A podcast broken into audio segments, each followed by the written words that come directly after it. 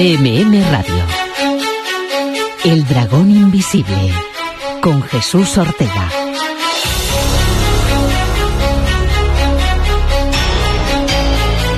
En definitiva, darles las gracias.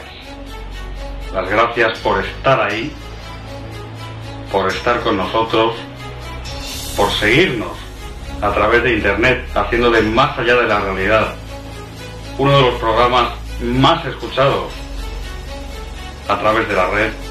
De todo corazón, gracias. De verdad. ¿Qué tal? Bienvenidos, bienvenidas a un programa más de El Dragón Invisible. Un programa que tenemos que comenzar con una triste noticia. Una noticia que nos llegaba pues como un jarro de agua fría. Esta misma tarde, de este sábado 24 de noviembre, nos llegaba la noticia del fallecimiento de Fernando Vázquez, hermano del conocido y popular divulgador Santiago Vázquez, que lo acompañó en tantos proyectos como quizá su buque insignia, ¿no? El programa Más allá de la realidad. Un apasionado de la música, del misterio y al que hoy le querríamos dedicar este programa que además tiene mucho que ver con sus intereses y sus pasiones. Y antes de nada, pues me gustaría pedir precisamente a modo de homenaje un aplauso de todo el público que nos acompaña hoy en un lugar muy especial. Va por ti, Fernando.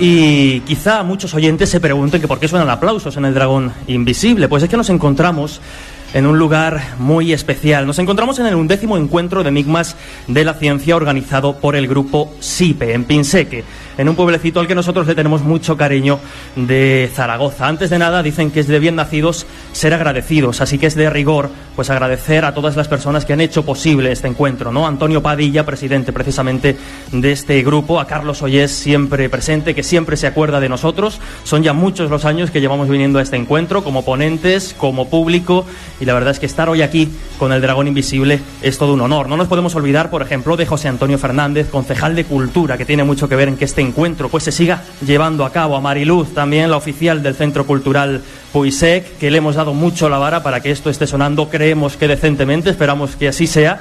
Y como decíamos, hoy el programa se va a convertir, va a tener su parte seria, que va a ser entretenida, que nos va a descubrir a todos misterios asombrosos, pero va a tener también su parte más gamberra. Hablamos de de misterio a lo largo de la jornada, pues con compañeros como Oscar Fábrega, Jesús Callejo, Carlos Fernández, tantos y tantos compañeros que han estado muchas veces en el Dragón, hablaban de diferentes misterios. Y es que lo cierto es que el misterio ya se ha convertido, ¿no? Ese concepto, esa etiqueta, esa especie de cajón desastre en el que caben muchas cosas, quizá una manera de ver la vida, una perspectiva de enfrentarse al mundo se ha convertido ya en parte de la cultura popular. Lo vemos en series, lo hemos visto en el cine y, como no, la música no podía escapar a esa influencia del misterio. Y por ahí van los tiros. Así que sin más, como yo soy el que menos tiene que decir hoy aquí y nos interesa animar un poquito el ambiente y que no nos durmamos, pues vamos a ir comenzando, como digo, con este programa especial. Gracias por estar aquí. Os pido un aplauso, por favor. Esta temporada queremos que vivas el misterio con nosotros, desde dentro. El dragón invisible. Un programa en el que no queremos creer. Porque nosotros preferimos comprender.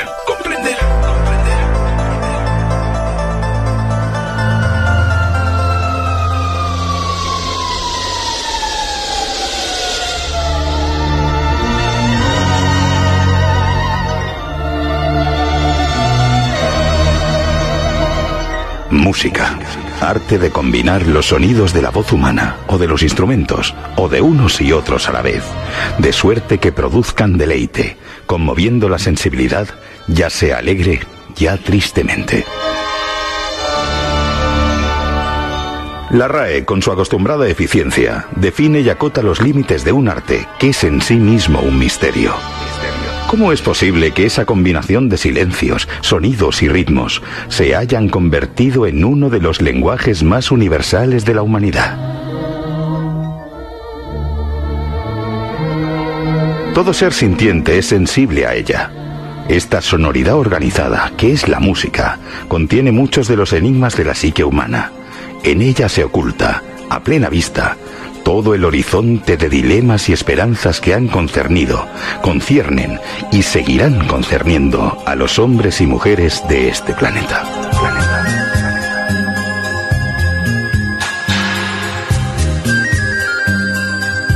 Música, el arte propio de las musas, una maestría que en su propia etimología alberga el perenne arcano de la inspiración sobrenatural o divina. Y como no podía ser de otra forma, los misterios siempre aparecen envueltos de otros misterios. Y el gran enigma de la música siempre ha ido acompañado de otros secretos vinculados con lo fabuloso, lo demoníaco o lo sobrehumano. sobrehumano.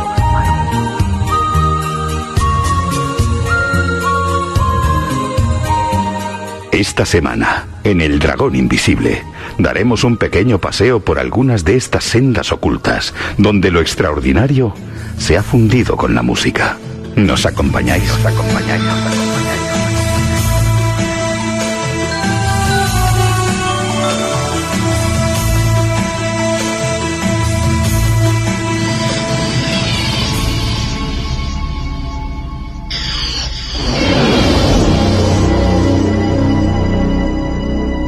Antes de nada, se me olvidaba comentarlo antes, estad muy atentos a lo que vamos a comentar porque al final del programa habrá una pregunta y el que pues, sea capaz de responderla, no va a ser difícil, se llevará un libro del gran Jesús Callejo, que antes nos hacía una presentación que yo le agradezco enormemente y además ha hecho el esfuerzo de comprimir un poquito su charla para que este espacio pues pudiera comenzar a una, a una hora que no fuera muy retrasada para que podamos marcharnos pronto. Y como digo, al final del programa haremos esa pregunta para que os podáis llevar este Enigmas Literarios, una edición revisada y ampliada por Guante Blanco, ese proyecto a cargo de también el gran Óscar Fábrega, que está sacando unas joyas literarias que a muchos nos ponen los dientes largos y yo estoy convencido que a los dragonautas, a los oyentes y a todos los que estamos hoy aquí en Pinseque también. Pero ya es el turno de presentar a los eh, compañeros, al compañero y a la compañera que se van a encargar de desgranar algunos de esos misterios musicales. Bueno, por un lado, Beatriz Erlanz, a la que le agradezco de verdad que esté aquí con nosotros. A mí me, hace muchísima ilusión. Ella dirige un programa musical en Radio Mai, su título es Versus, y os vais a quedar asombrados con lo que nos va a contar. Vea, ¿qué tal? Gracias de verdad por acompañarnos. Gracias a ti por contar conmigo. ¿Qué tal?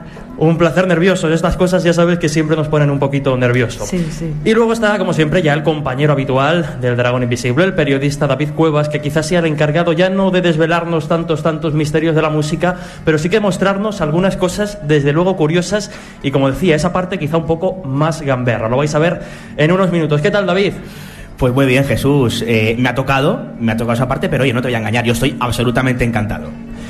Y bueno, vea, mm, antes preparando un poco la escaleta, preparando el programa, de qué manera íbamos a, a abordarlo, hemos llegado a la conclusión de que quizá lo más interesante es que el público, tanto el que nos acompaña hoy en Pinseque como el que está al otro lado de la radio, escuche una serie de piezas y después vayamos desgranando qué se oculta detrás de ellas. Así que, si te parece, vamos a escuchar la primera de ellas.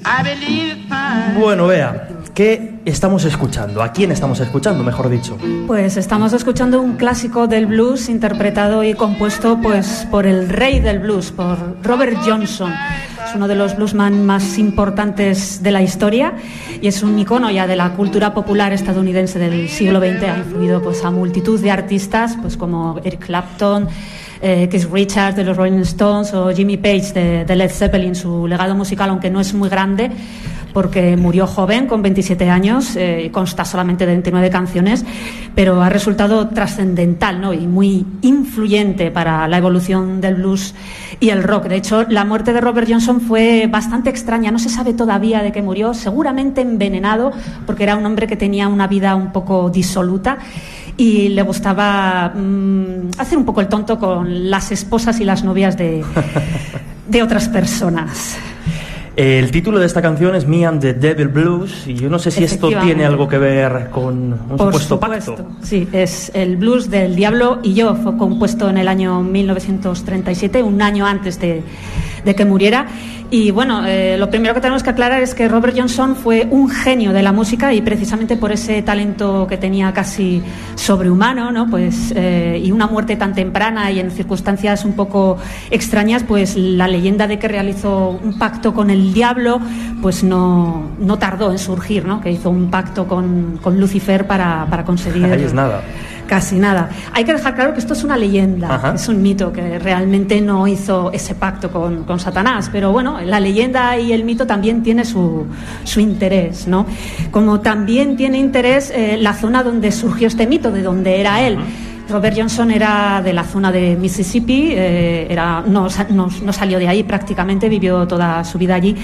Y allí el blues tenía unas connotaciones especiales, sobre todo las personas que interpretaban ese blues, los, los cantantes o los guitarristas, porque eran considerados como una especie de intermediario ¿no? entre el mundo espiritual y el físico, casi como podríamos decir que eran como una especie de, de chamanes, ¿no?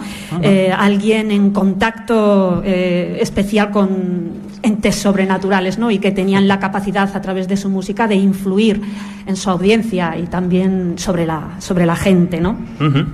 Lo cierto es que de esta leyenda, como aclarabas, de esta leyenda surgen también eh, varias versiones, digamos. Efectivamente. La primera la empezó, eh, la primera persona que empezó a hablar un poco de la leyenda de Robert Johnson con el pacto con el diablo fue otro bluesman que se llamaba Son House y que comentaba que él era contemporáneo de Robert Johnson y, comentaba que era un poco extraño que él lo había visto aparecer en el mundo del blues, ahí del delta del Mississippi, y comentaba que parecía un músico normal y corriente. Entonces, eh, que no se explicaba cómo, por ejemplo, haber al haber pasado dos años, apareció de nuevo, tras haber desaparecido, y tocaba y componía mejor que nadie. Ostras, y vea, por seguir con este repaso, si te parece, vamos a pasar, creo, si no me equivoco, de un personaje como fue Robert Johnson a un lugar. Pero antes de ello, vamos a escuchar una pieza que tiene relación con ese lugar.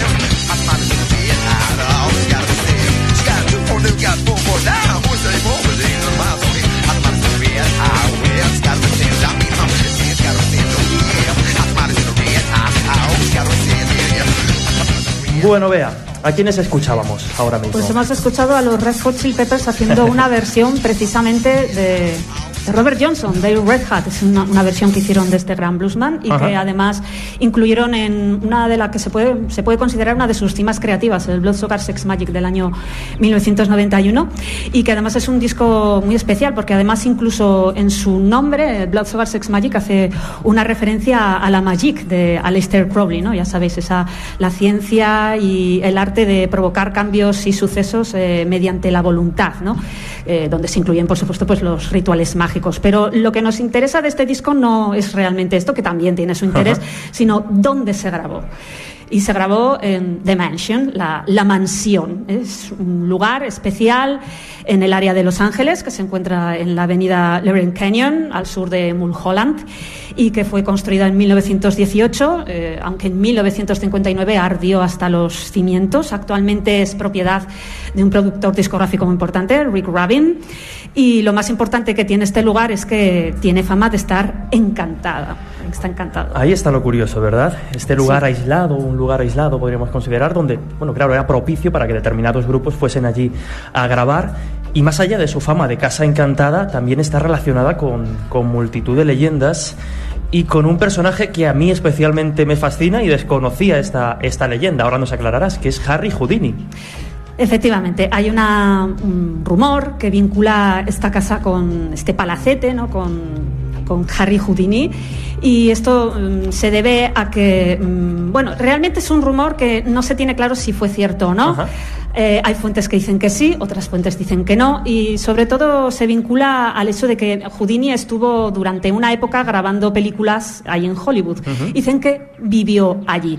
No se tiene ningún contrato, ningún, no se sabe exactamente si eso fue, fue así, ¿no? Pero claro, el aspecto propio que tiene eh, el palacete, ¿no? Pues con esos torreones, ese escenario interior que tiene, ¿no? Tiene también una serie de pasajes secretos y también túneles subterráneos, pues adornan un poco la idea de que sí, es posible que hubiera podido vivir allí Houdini, pero bueno, que no, no está claro. Pero estos, estos dos rumores es importante saber de dónde proceden. Y es que un amigo de Houdini, que era el magnate empresarial R.G. Walker, pues sí que fue propietario de esa Ajá. casa y tenía un hijo que era pues un poco bala perdida, ¿no? Y que solía hacer bastantes fiestas locas allí. Y en una de esas fiestas locas, pues eh, tiró por la ventana a, a su novio, ¿no? Y- y lo mató. Entonces eh, R.G. Walker, pues intentando que no pillaran a su hijo, pues lo sacó del país y también pues intentó deshacerse de la casa. ¿Y cómo lo hizo? Pues se la voy a vender a, a- a Harry, Harry Houdini. Houdini. ya está. Y el otro rumor que, que vincula esta casa con, con Houdini eh, viene a través de, de su mujer, de Bess Houdini, que, lo, que lo sobrevivió. Y esta cuenta que Bess Houdini hacía eh, sesiones de espiritismo en una casa que había enfrente que estaba en ruinas. Y al hacer ahí espiritismo atrapó el espíritu de, de su marido y lo mantuvo anclado en el lugar. Pero por supuesto, estamos hablando de rumores. Lo que sí sabemos de esta casa, que es de, de donde pueden proceder algunos de los rumores, es que en los años 60, Ajá. eh, pues vivió por ahí en, en esa casa que estaba abandonada en esa época, en los años 60, pues un vagabundo que no parecía que estuviera muy bien de la cabeza. y pues hacía fechorías ¿no? por, por el barrio. Y la leyenda más antigua que relaciona lo que es la casa a algún fenómeno sobrenatural proviene del siglo XIX y es de, de un bandido. ¿De un bandido? de un bandido, el bandido Tiburcio Vázquez, se llamaba así. Había unas cuevas cerca de, de la, de la mansión y resulta que él allí guardaba pues su botín. Y para alejar a la gente, impedir que se acercaran a esa zona, pues inventó la leyenda, el, el rumor, ¿no? De que por la noche pasaba por ahí un carruaje espectral, ¿no? Con dos caballos que cabalgaban a gran velocidad. ¿Cuántas leyendas de este tipo quizá podrían explicar algunos fenómenos paranormales que han pasado a la historia, ¿no? Y que se crearon simplemente pues para meter ese miedo. Pero hemos hablado de Casa Encantada, hemos hablado de la relación, en este caso de Robert Johnson, ese supuesto pacto satánico. Vamos a pasar a algo quizá un poco más amable, más luminoso. Lo escuchamos.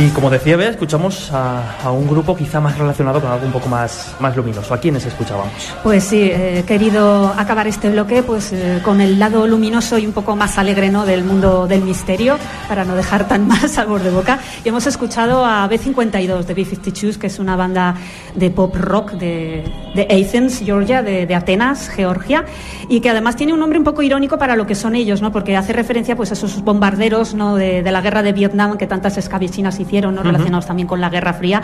Pero es que esta banda era un poco, es, todavía existen, perdón, perdón, bastante, bastante peculiar. ¿no? Además, eh, Cindy Wilson y Kate Pearson, eh, las cantantes y teclistas de, de B52, eh, sobre todo al principio de, de su etapa musical, se peinaban con unos peinados que eran típicos en los años 50, unos cardados muy altos que se llamaban precisamente así, B52. Ajá. Y este grupo hizo canciones de toda clase de temas, desde abducciones extraterrestres hasta experiencias extracorporales, visitas de extraterrestres a la Tierra, en fin, cantidad de temas en sus sí. eh, temas. ¿Y por qué hicieron esto? Pues a ver, lo primero de todo, mm, tenemos que saber que el negocio discográfico pues es un poco restrictivo, ¿no? Sobre todo ahora para algunos artistas, sobre todo si están en mayors, pero no fue el caso de, de B52.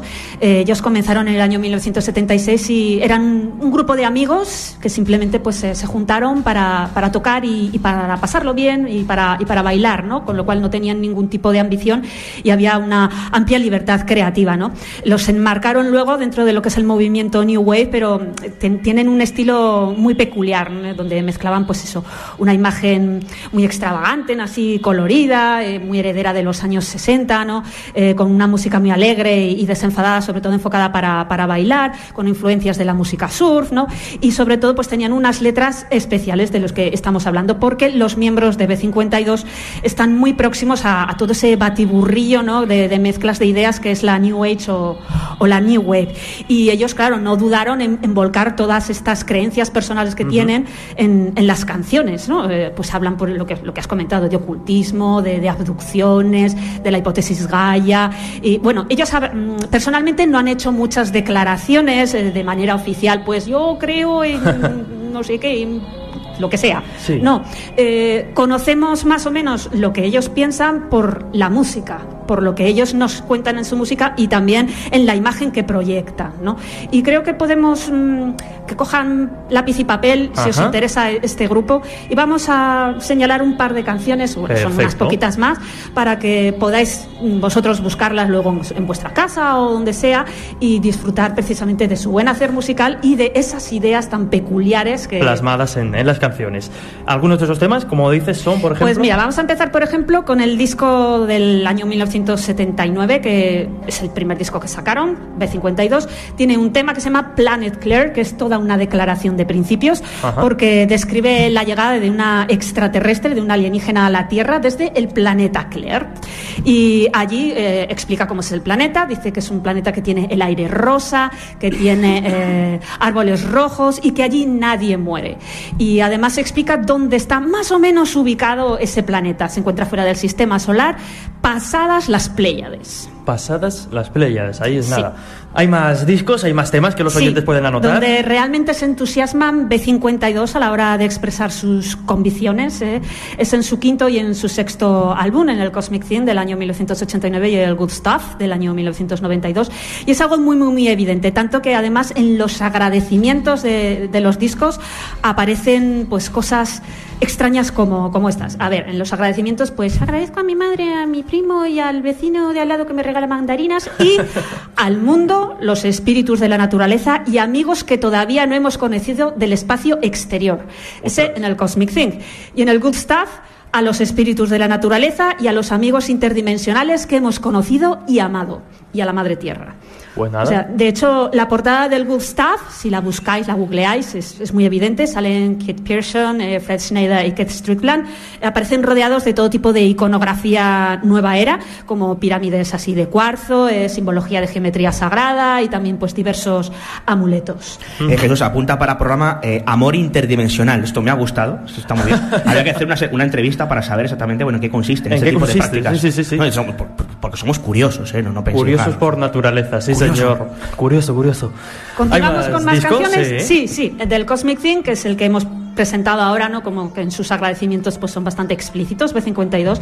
El tema que da título al disco, Cosmic Thing, pues describe una experiencia extracorporal, ¿no? En la que se reúne con seres cósmicos más allá de la ionosfera y junto a estos extraterrestres pues se monta una fiesta cósmico-sideral, ¿no? Eh, entre humanos y otras especies, ¿no? Y están ahí bailando y pasándolo bien y eso, y que la música además es muy alegre. y- Esto mejora por momentos, ¿eh? Cuando lleguemos al último disco no sé cómo van a acabar. Bueno, horario infantil, ¿no? Diría que, bueno. del mismo disco, pero ya cambiando un poco de pelín el tono, tenemos la canción Channel Z, que habla de la necesidad de liberarse de la polución mental, espiritual y física en la que estamos sumidos en el mundo moderno, de cómo los medios de comunicación además desinforman y, nos llenan la cabeza de ruido. Tiene un toque pequeño conspiranoico esta canción, pero hay que tener en cuenta que la compusieron en el año 89, con lo cual pues también fueron un poquitín visionarios. No sé si en esa época ellos llegaban a ver en lo que se iba a convertir el asunto. La canción también habla de cómo debemos abrazar el cambio de la nueva era que, que, está viniendo hacia nosotros, la, la era de Acuario, y lo que tenemos que hacer para evolucionar espiritualmente y también tiene un potente mensaje ecologista. Un mensaje ecologista que creo que un poco persiste en el siguiente disco que vamos a comentar, ¿verdad? Efectivamente, en el Good Stuff, del año 1992, hay un tema en concreto que es Revolution Earth, que es además una composición volcada por completo en la hipótesis Gaia. Ya sabéis que es un modelo interpretativo de, de la Tierra desde donde se considera ¿no? que la Tierra es todo un todo coherente ¿no? y una entidad en sí misma y que desde el punto de vista, desde la perspectiva de la nueva era, pues toma, adquiere tintes panteístas. ¿no? Y sí, ese tema Revolution Earth es, además para mí personalmente es muy evocador. Otro tema que además es bastante, bastante evidente en su Dreamland. ¿A qué os suena Dreamland cuando digo eso? Pues tiene que venir a la cabeza el Área 51. Pues este tema, aunque la letra va un poco, es un himno más bien al amor libre, este, esta canción está dedicada al Área 51. Hay más temas, ¿no? Que, siguen pues profundizando. El que hemos escuchado, mm, nada más empezar, es Dayu Maudin, que cuenta la historia pues de, de una abducción, nada más y nada menos. Una chica, Maudin, que sale del súper de comprar salchichas y una botella de vino. Pues sí, y, un ground ovni pilotado por un ente interdimensional del espacio exterior, pues se la lleva y esta chica pues visita pues diversos planetas y, galaxias durante 987 años. Oh, qué bonita. Y al regresar a la Tierra, como no conoce a nadie, pues decide proyectarse astralmente al espacio exterior. Bueno, 900 años me ha recordado que posiblemente puede ser el caso y la explicación real del asunto de Jordi Hurtado. Pero bueno, ahí lo dejamos. a lo mejor se con estos... Eh, por, por, por, lanzar teorías que no queden, ¿no? Pues vea, aunque sigues con nosotros, nos vamos a una parte que yo creo que ahora nos va a dar un poquito más de vergüenza ajena, tanto a mí como a ti. Hacemos una breve, breve, breve pausa. Aquí apenas se va a notar y continuamos enseguida en El Dragón Invisible. Busca el dragón invisible en Twitter, Facebook e Instagram o envía tu nota de voz al WhatsApp del programa. Toma nota 660-387-997. Súmate al equipo.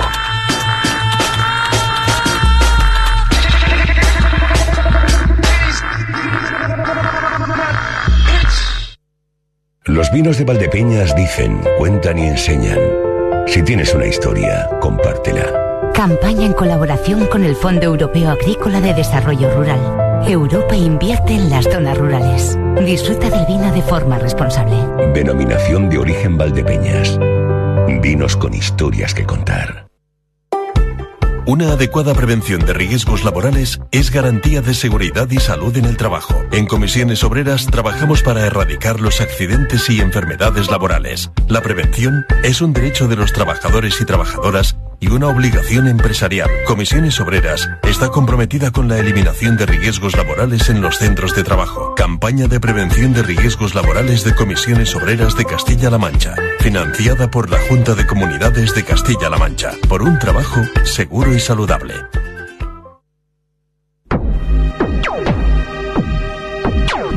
Hay otros mundos. Hay otros mundos. Pero están en El Dragón Invisible. El Dragón Invisible. En Radio Castilla-La Mancha.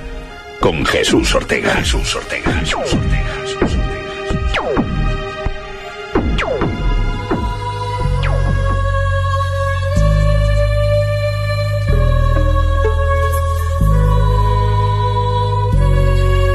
Continuamos en El Dragón Invisible, aquí en Radio Castilla-La Mancha, en un programa muy especial desde Pinse, que lo decíamos, desde el undécimo encuentro Enigmas de la Ciencia organizado por el grupo SIPE y estamos rodeados pues, de un público que nos está aguantando, esperemos que esté disfrutando. Yo voy a pedir un aplauso para que la gente no se piense que estamos locos aquí solos hablando ante el micrófono.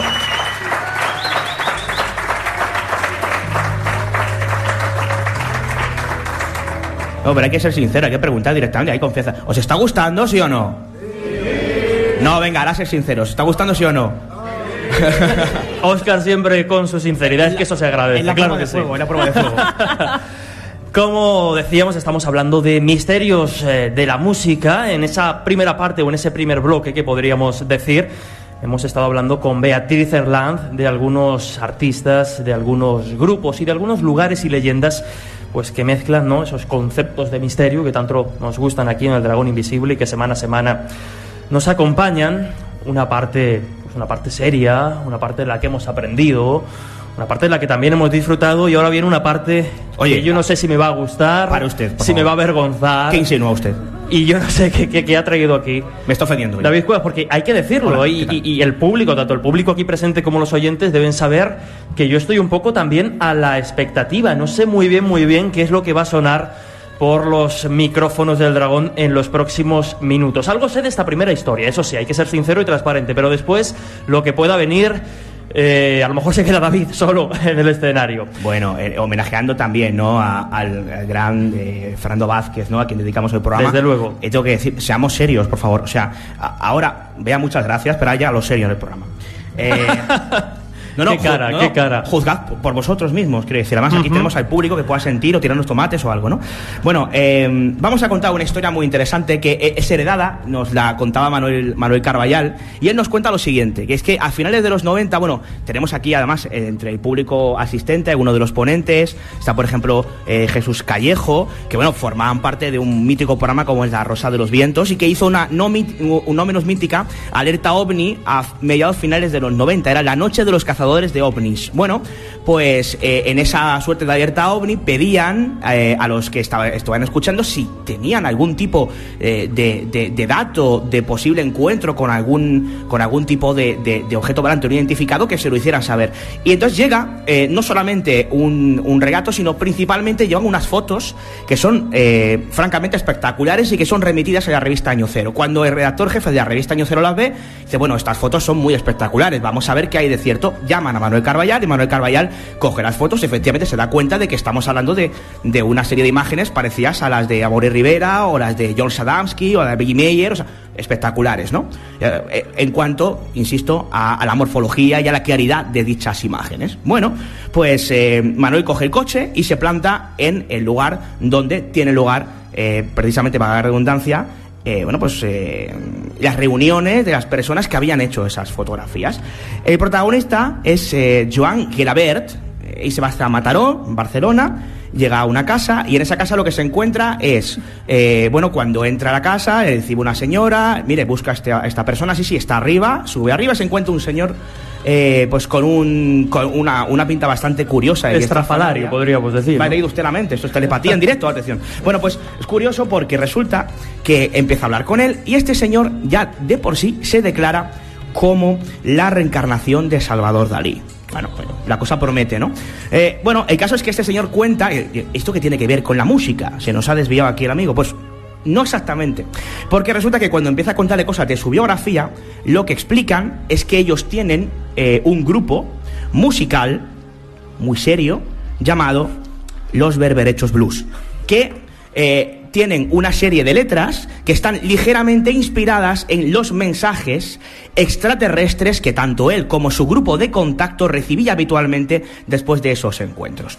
Bueno, cuando yo le preguntaba a Manuel Carballal por más datos acerca del grupo, porque estamos hablando al fin y al cabo de música y misterio, bueno, pues esto es lo que nos contaba. Sí, un grupo musical a raíz de, de los contactos y de la inspiración con sustancias psicotrópicas eh, eh, que facilitaba sus contactos, porque eh, recuerdo que me pasaron unos vídeos en las que están hablando de sus contactos y de repente pasa por delante de la cámara un canuto tamaño familiar, pero una cosa descomunal que supongo que era lo que facilitaba el canal de channeling para recibir los mensajes extraterrestres.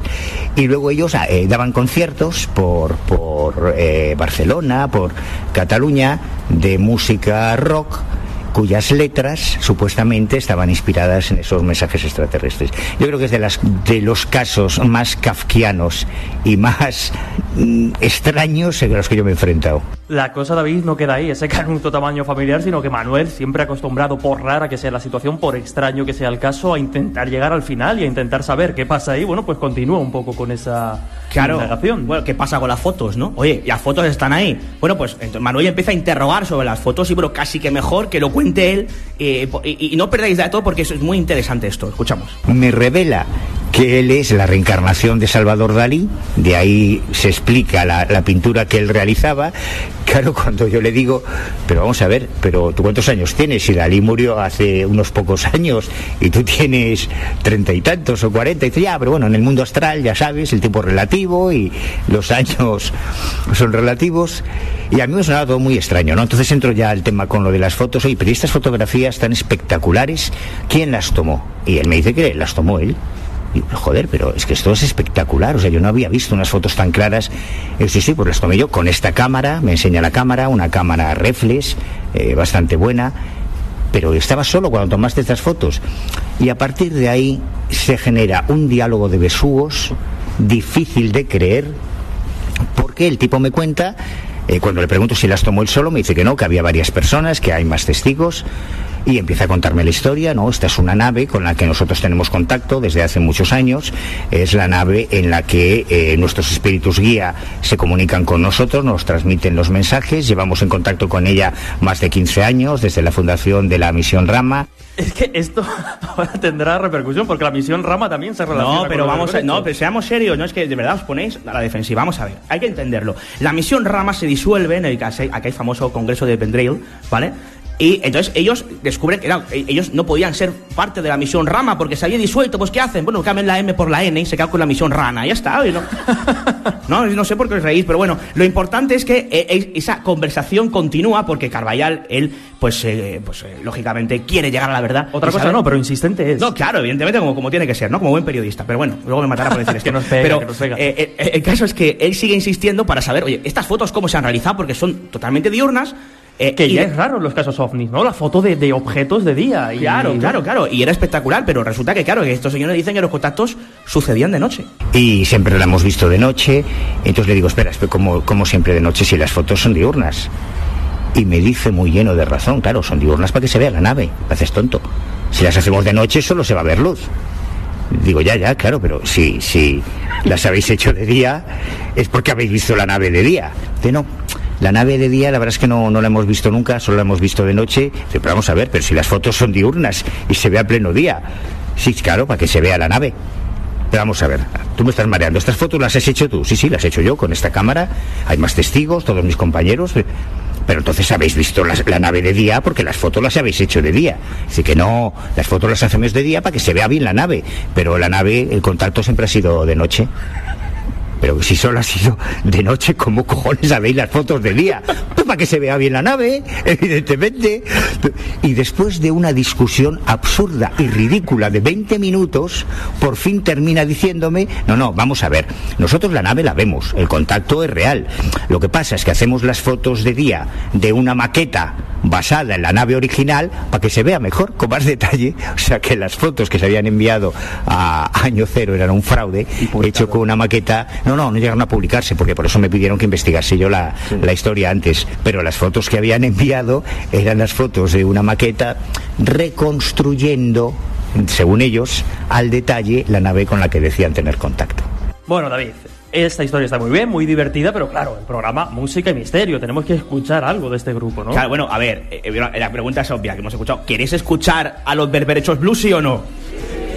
Bueno, ya, la relación no tiene mucha calidad, vais a escuchar la música e incluso vais a escuchar al que se considera como Dalí, Dalí Jr., ¿vale? Porque es la reencarnación de Dalí, haciendo unos comentarios, bueno, pues sobre la grabación digital eh, y sobre, bueno, pues eh, el concierto que va a tener eh, lugar. Así que con todos ustedes, querido público, los berberechos blues.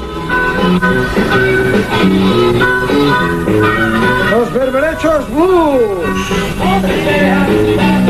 El primer disco en digital, grabado en digital.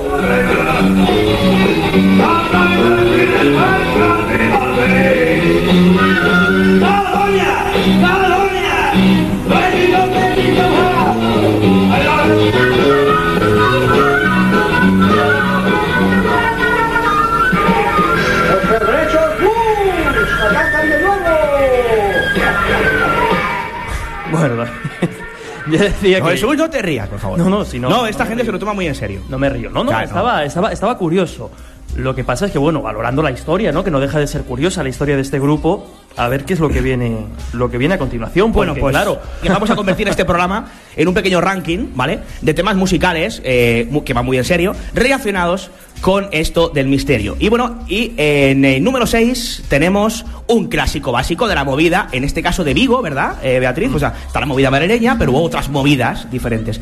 Ellos son golpes bajos, ¿os suenan? Bueno, año 84, y bueno, evidentemente, seguramente muchos conozcáis esto, porque dedicaron un disco entero que se llamaba de la misma forma que el tema que escuchamos, y era no otro como La Santa Compañía. Escuchamos a golpes bajos. En la noche fría dejan sus moradas, viniendo a este mundo a espiar las culpas. Mas después de las nueve y en lontananza, multitud de luces caminan sin rumbo. Sigo la procesión con un hacha de cera. Soy una parte de ellos que aterroriza la aldea. Entablo amistad con fantasmas y visiones, bañando en terror a los pobres de espíritu.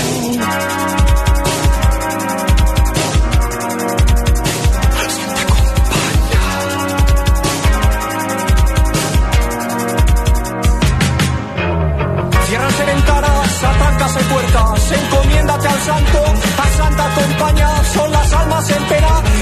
de la iglesia con la cruz y el escalo, van por los contornos, por la cerradura sacan a los dormidos para que se unan a ellos. y a su bueno, David, David, vamos Pobres a... de espíritu. No, es genial esto, ¿eh? O sea, bueno, la Santa Compañía, reflejado fielmente por golpes bajos, año 84. Y bueno, continuamos, bueno, poca más explicación. ¿no? Podríamos empezar a preguntar sobre la Santa Compañía a todos los aquí presentes, que seguro que sabrían casi que más que nosotros, ¿no? Pero vamos, eh, porque eso es un ranking y tiene que ir rápido, vamos al número 5. Y es que en el número 5 tenemos. ¡Buah! Jesús, yo sé esta, que esta te gusta a ti. A ver, a ver, a ver. Esta sí, esta Año 2011, ¿vale? Y tenemos eh, a un grupo llamado, ya, ya es evocador el nombre, ¿eh? Exopoetics. ¿vale? Y es que este tema se llama La huellas, las huellas de los dioses. Y claro, lo de exopoetics tiene cierta relación con esto de la exopolítica. Y de hecho tenemos un speaker de auténtico lujo que yo, yo me, me da vergüenza presentarlo estando a ti. Jesús, por favor. Yo no sé si le da vergüenza aparecer en este audio, pero al que escuchamos en estos primeros segundos de esta canción, que tiene mucho ritmo, lo vais a comprobar, es Sí, señor. el director de las revistas Enigmas y Año Cero, el periodista Lorenzo Fernández Bueno. Desde el nacimiento de las primeras civilizaciones, los hombres situaron en el cielo la morada de sus dioses. Venían desde las alturas, quién sabe si desde las estrellas. Vámonos. Somos la propia respuesta a nuestra existencia, el eslabón perdido en la ciencia y la evolución. La herencia del pasado alimenta cada creencia con el nombre de un dios diferente a cada religión. Seguro que Oscar Fábregas se la sabe de memoria. La ausencia de un paraíso en el más allá donde obtener perdón, la desesperación del ser humano nubla su conciencia y hace que la fe sea el camino de la salvación. La creación solo es una suposición sin pruebas como Adán y Eva es solo una interpretación. El Génesis se extrajo de escrituras de Y nuestro origen solo es fruto de una manipulación. Sufrimos la invasión a la tierra, estuvieron aquí antes de que el Homo sapiens sufriera una alteración. Dotados de sabiduría por los Anunnaki, ubicaron los planetas y cada constelación. Cuando la tecnología no existía miles de años atrás, intervenciones de cirugía cerebral, maquinaria de precisión por todo. Bueno, esta tiene ritmo, tiene ritmo. Bueno, me bueno, gusta, me vamos gusta, mejorando. me Claro, es que ya estamos en el número 5, claro, evidentemente. Bueno, ¿os ha gustado? Sí, vale. Bueno, esa- eh, ¿creéis que hay una manipulación genética y todas estas cosas que dicen estos señores? A a ella somos más tímidos. A ella somos más tímidos. Bueno, vamos a cambiar el ritmo porque aquí hemos escuchado un poquito de todo. Hemos escuchado aquí pues a golpes bajos nuestra movida. Hemos escuchado pues un poquito, eh, en este caso de hip hop. Y ahora pasamos al techno. Porque, oye, pues también hay relación entre estos temas y el techno y no sabéis hasta qué punto. Y un tema muy reciente, además. Sí, y Muy, mira, muy lo tengo aquí. Esto que tenéis aquí es un disco que se, se llama eh, Cocoon Compilation R. Lo de R porque van sacando con diferentes letras. Y aquí hay, bueno, pues un tema que se llama, atención, Carabacais Distortion Theory. ¿no? Bueno, Beatriz, por favor, ¿cómo se pronuncia esto? Porque yo para el inglés no. Ni idea. Bueno, pues esto es un tema que está inspirado directamente en la teoría de la distorsión ovni de José Antonio Caravaca, que para quien no lo conozca, básicamente tiene que ver con un agente externo, ¿no, Jesús? Sí, no estaríamos hablando de la hipótesis extraterrestre a la hora de hablar del fenómeno ovni, que quizás sea la más aceptada entre el gran público, sino que hablaríamos de un agente externo que de alguna manera influye, ¿no? Y se ve nutrido de la cultura y de la experiencia vital del testigo que presencia eso y digamos que adopta una forma, ¿no? Pues en base a a, esos conocimientos y a esa cultura previa del testigo. Está a punto, iba a decir está amenazando, pero la verdad es que algunos estamos deseando de sacar ese tratado, porque será casi un tratado en el que explica esta compleja teoría que, que entiendo que en cuestión de segundos es muy difícil explicar, pero fijaos si da para tanto que ha dado hasta para un tema. ¿Y qué tema? El tema, como decíamos, eh, bueno, pues se llama eh, Caravaca is Distortion Theory. Me encanta esto. Es de Eduardo de la Calle, que es un, bueno, es un DJ productor eh, madrileño afincado en Jerez. Y bueno, pues la teoría de la distorsión de Caravaca en su versión instrumental, evidentemente, suena tal que así.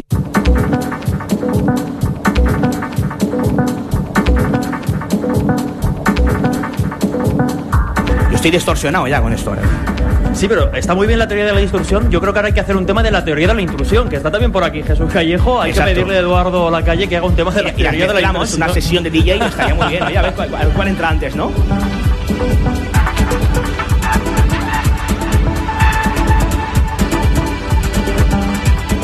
Y bueno, David, del fenómeno ovni. ¿Os ha gustado la, letra? La letra os ha gustado, ¿no? Sí. sí, complicada. Cambiamos eh, del tema ufológico. Nos vamos. No, perdón. Jesús, no te rías, por favor, ya está bien. No, es que, claro, aquí, no. No, esto es muy serio, por favor. Eh, esta- eh, además, este 3 se lo queremos dedicar a alguien que está por aquí, Carlos Gabriel Fernández, que esta mañana está hablando precisamente de un tema súper interesante como son las psicofonías de animales. Yo no sé qué piensa sobre esto una famosísima eh, solista, artista como Gloria Trevi, porque ella precisamente, no hace mucho, en el año 2007, hace como de 10 años, dedicaba una canción a las psicofonías. Y ojo a la intro, porque aquí no es Lorenzo Fernández, pero es una especie de Jiménez del Oso con un deje gallego un tanto extraño, el que hace una introducción que aquellos que conozcáis mínimamente un poco los prolegómenos del fenómeno psicofónico vais a reconocer enseguida. Han transcurrido unos 40 años desde que Jürgenson grabara sin proponérselo la primera psicofonía conocida. Ya saben, una en que su madre muerta le llamaba cariñosamente por su nombre. Otra que probablemente recuerden se grabó en una casa abandonada. Una voz de niña, venida de lejos, se preguntaba, ¿qué hago aquí?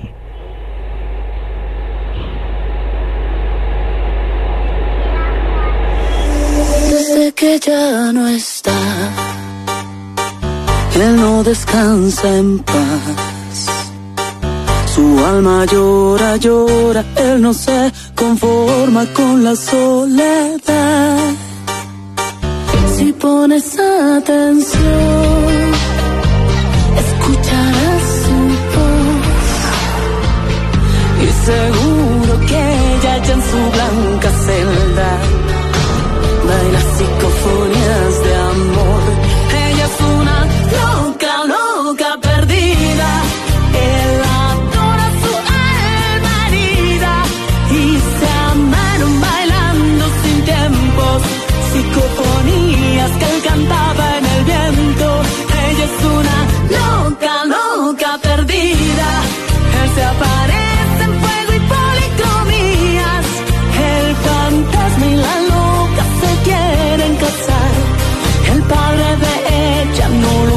aceptar.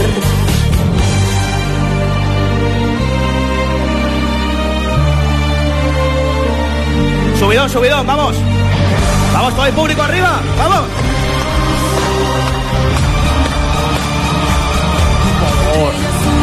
Loca, loca perdida. En la flor ella nunca. Es curioso porque el único que no aplaude en la sala es Carlos Gabriel Fernández, por favor. Joder, un aplauso ahí, por favor, al público. Porque vamos, estábamos en el top 6, ¿por dónde vamos ya? No, genial esto porque los muertos nos hablan, algunos nos aman. Es muy bueno este final. Bueno, pues eh, estamos ya en el número 3, hemos entrado en el top 3 y ahora llega el, do- La el cosa, top 2. la cosa va mejorando. Eh, no, no, atención a lo que viene ahora. Yo creo que esto, bueno, esto es indescriptible. eh, Me encanta esto. Es de un grupo también español que responde al nombre de FKA Blandengue, en mayúscula todo, ¿vale? Bueno, esto, es, tremendo, se hizo en 2016. Yo creo que os va a encantar, yo quiero que aquí tenéis que darlo todo, porque esto se llama, atención, Manises 79. La intro lo dice todo. Ahí estamos. Mira, cósmico esto, ¿eh? Casi, casi. Atención. Ojo que es importante esto, ¿eh? El 11 de noviembre de 1979, el piloto Francisco Javier Lerda de Tejada y su tripulación observaron una serie de luces rojas en su trayectoria de vuelo. El rumbo Tengo miedo a la misión de este presunto artefacto provocó un gran nerviosismo entre los tripulantes. Ni siquiera el radar pudo dar una explicación. Se va animando esto, ¿eh?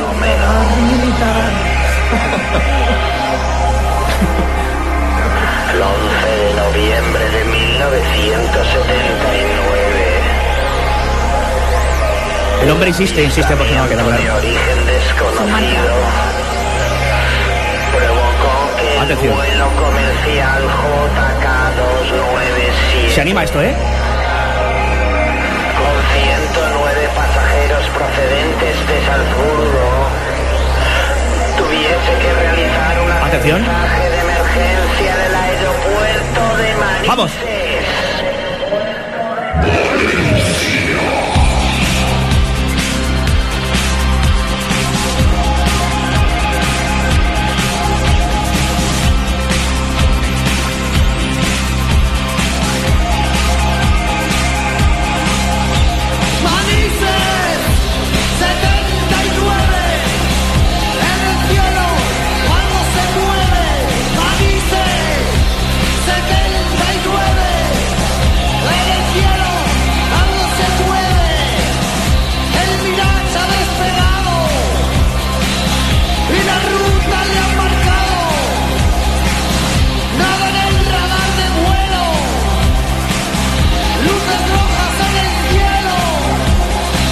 Manises 79 en el cielo. Y precisamente lo que lo que viene ahora de ovni en ovni Seguimos. y tiro y tiro porque me toca. Hay que ir despidiendo porque bueno, la hora es la que es, el tiempo de programa es el que es, hay que ir a cenar, que estamos ya hambrientos y como digo, la cosa está muy muy ufológica. Tu parte David, si es que al final barres para casa. Si es que yo no, no puedo evitar. Miguel Blanco no me deja hablar de ovnis, pues tengo que hacerlo aquí.